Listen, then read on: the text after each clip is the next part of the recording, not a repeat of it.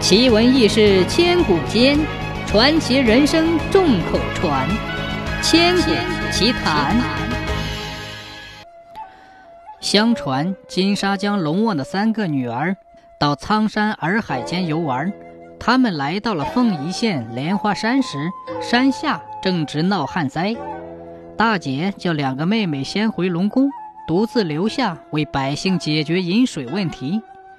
大女儿化作一老妇人，深入田野村寨查看旱情，见到处无水灾殃，连人畜饮水都感到困难，村民吃的是败子饭。于是她在莲花山脚下画出一股水桶粗的清泉，让山下的坝子栽下了秧，永不缺水。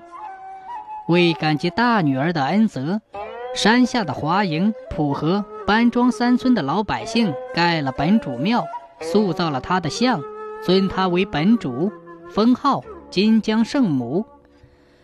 龙王二女儿长得如花似玉，在大理赶三月闲时，遇上海东的一公子董家罗龙。董是好色之徒，见二女儿美貌不凡，把一朵鲜花插在了她的头上。二女儿觉得董家罗龙当众出她的丑，就和三妹到海东去惩罚董家罗龙。姐妹俩到海东的石子山，正遇大旱，二女儿不忍心勤劳善良的百姓受难，下了一场透雨，让山腰涌出清泉，使山下永不干旱。姐妹俩惩罚了董家公子之后，回到石子山，见这里风光秀丽。就在山上的慈云溪住下了。山下的几个村子知道了，就为他盖了本主庙，尊称他为本主，封号慈云普润金銮圣母。二女儿尊为本主之后，他怕妹妹孤单，派了身边的武仲爷陪妹妹去青龙山住。妹妹到了青龙山之后，为当地的村民饮水施雨，也被尊称为本主。封号金陵圣母。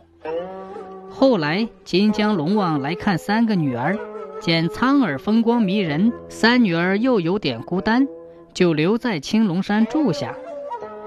每年农历正月初五到二十五日是金江三姐妹的本主节，届时她们所在的十个村子要唱大本曲、耍狮、耍龙。因金江三姐妹喜欢春游。